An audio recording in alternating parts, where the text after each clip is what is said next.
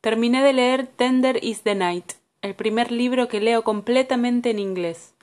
Me senté frente al mar envuelta en un camperón militar y lo terminé cuando había una luna rojísima que crecía de a poco en el cielo muy oscuro. Me pregunté si algunas horas después vos verías la misma luna con los mismos colores en Argentina. No me estoy cocinando. Diego vuelve tarde y cena en el trabajo. Trato de comer comida. Me preparo algunas cosas, pero nada elaborado. Ensaladas, pescado, carne. Generalmente pongo todo en una pirex en el horno, con hierbas y a veces papas. Estoy comiendo mucho chocolate. Leí en Yahoo Preguntas que el estrés activa la necesidad de recompensa en el cerebro.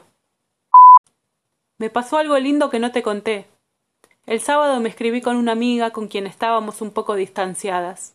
No enojadas, pero yo sentía con total razón que ella estaba molesta conmigo por cosas que no tenían sentido.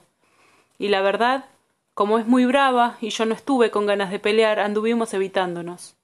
Pero sabía que era cuestión de tiempo, y fue sanador confiar en que alguien va a llegar a la claridad y confirmar qué pasa. Además la extrañaba.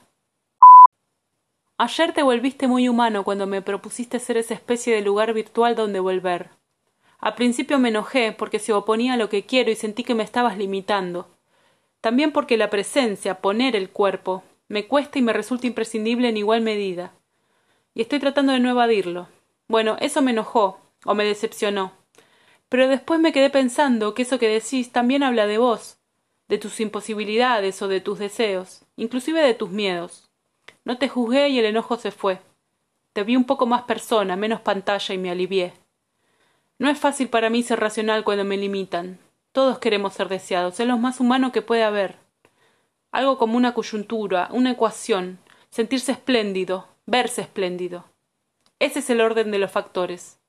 Avancé mil casilleros. Últimamente no puedo quedarme quieta en la cama.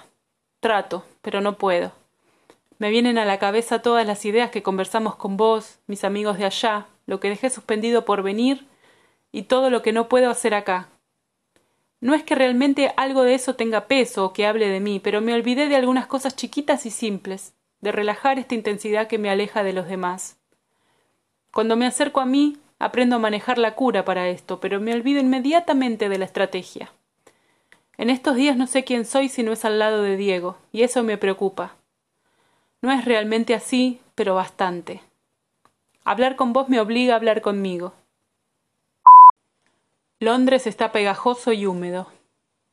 Pienso lentamente en retomar la escritura de la novela. Desde acá se me hace un poco más difícil.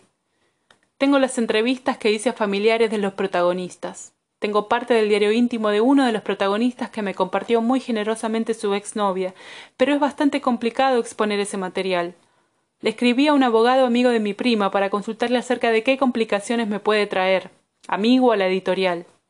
Por supuesto que la editorial tiene sus propios asesores, pero quiero estar segura. El conflicto ético es otro asunto. Te copio parte de la nota que salió en el diario para que la veas al natural. Una excursión en el paraíso, provincia de Buenos Aires, que terminó en tragedia. Trabajaban juntos en una productora apícola y así se hicieron amigos entre las horas compartidas en el cuidado de colmenas y en el trabajo de la cosecha de miel. Esa rutina los hizo inseparables. Iban juntos a todos lados, cuentan en su entorno. Había entre ellos una complicidad casi adolescente.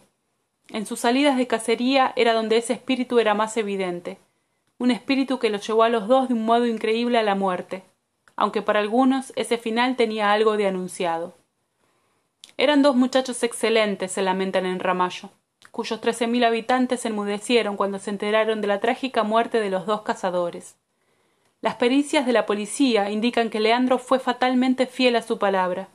En la madrugada del domingo último, en el campo del Paraíso, creyó ver un jabalí y tiró. Corrió hacia su presunta presa, pero en su lugar encontró a su amigo muerto por su disparo.